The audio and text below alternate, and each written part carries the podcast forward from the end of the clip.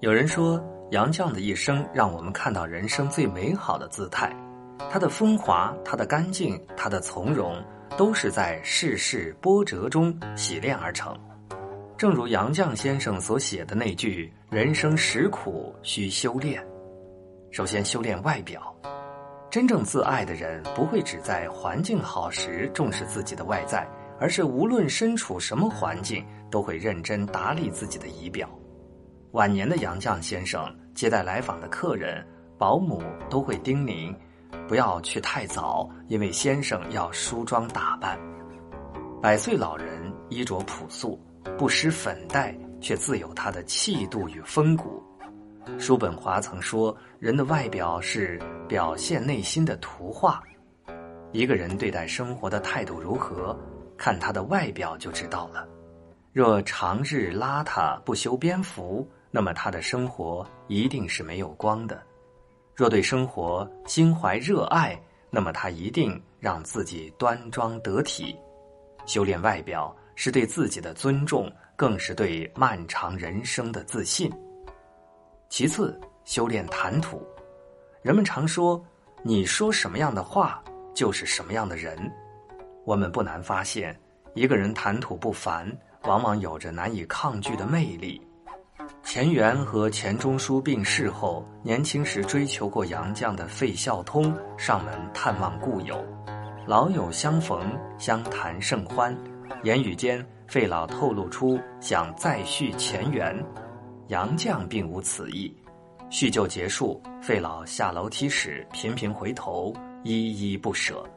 杨绛只是淡淡的说：“楼梯不好走，你莫要知难而上了。”言辞简单，一语双关，既礼貌的送别了客人，同时也彻底的断了他的念头。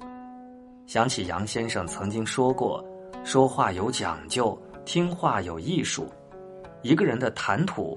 藏着他最真实的修养。有的人为达目的咄咄逼人，有的人为了炫耀而滔滔不绝。然而点到即止才是大智慧。俗话有言：“话不在多，一达则灵。”说话有分寸，沟通不强势，是一个人高级的情商。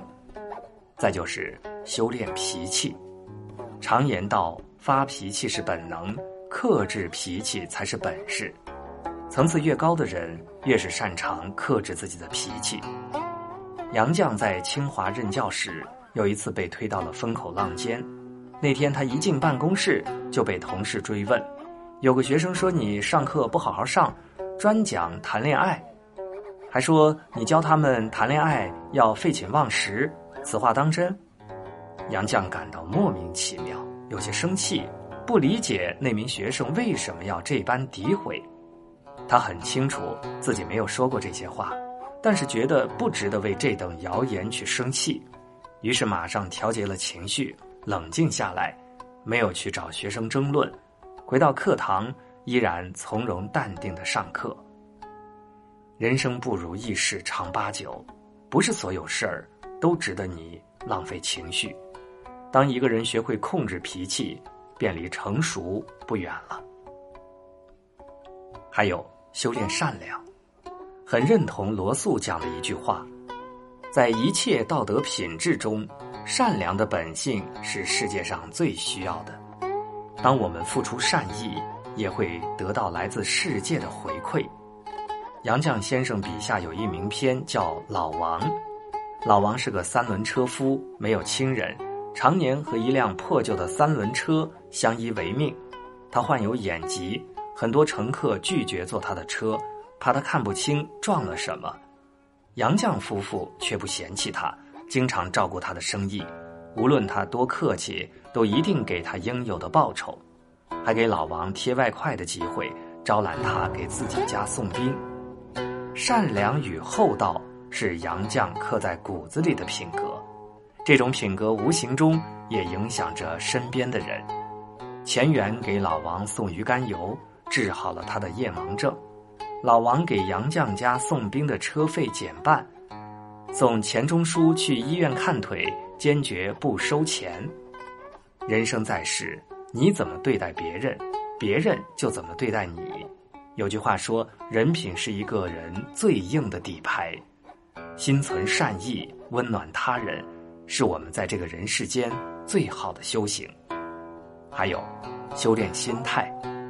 人活到极致，是不以物喜，不以己悲。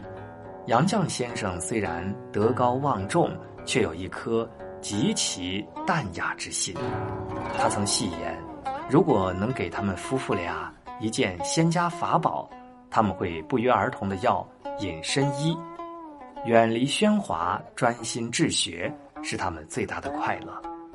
二零零四年，杨绛文集出版，是指杨绛从事创作七十周年。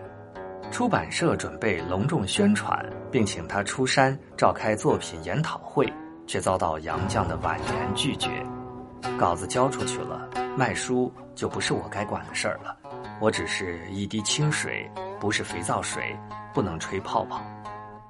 有一年，某机构想借钱钟书诞辰一百周年之际，邀请杨绛参加活动，他也一口回绝。他受过许多罪，也得到过很多褒奖，但始终没有什么能令他心生傲慢。在这个名利至上的时代，人人都焦躁不安，心为物役，而每个人终其一生修的不过是一颗心。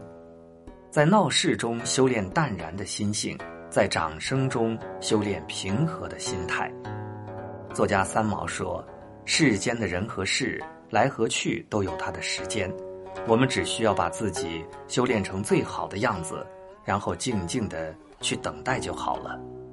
余生尚长，不必慌张。当你修炼好自己，其他美好都会如约而至。”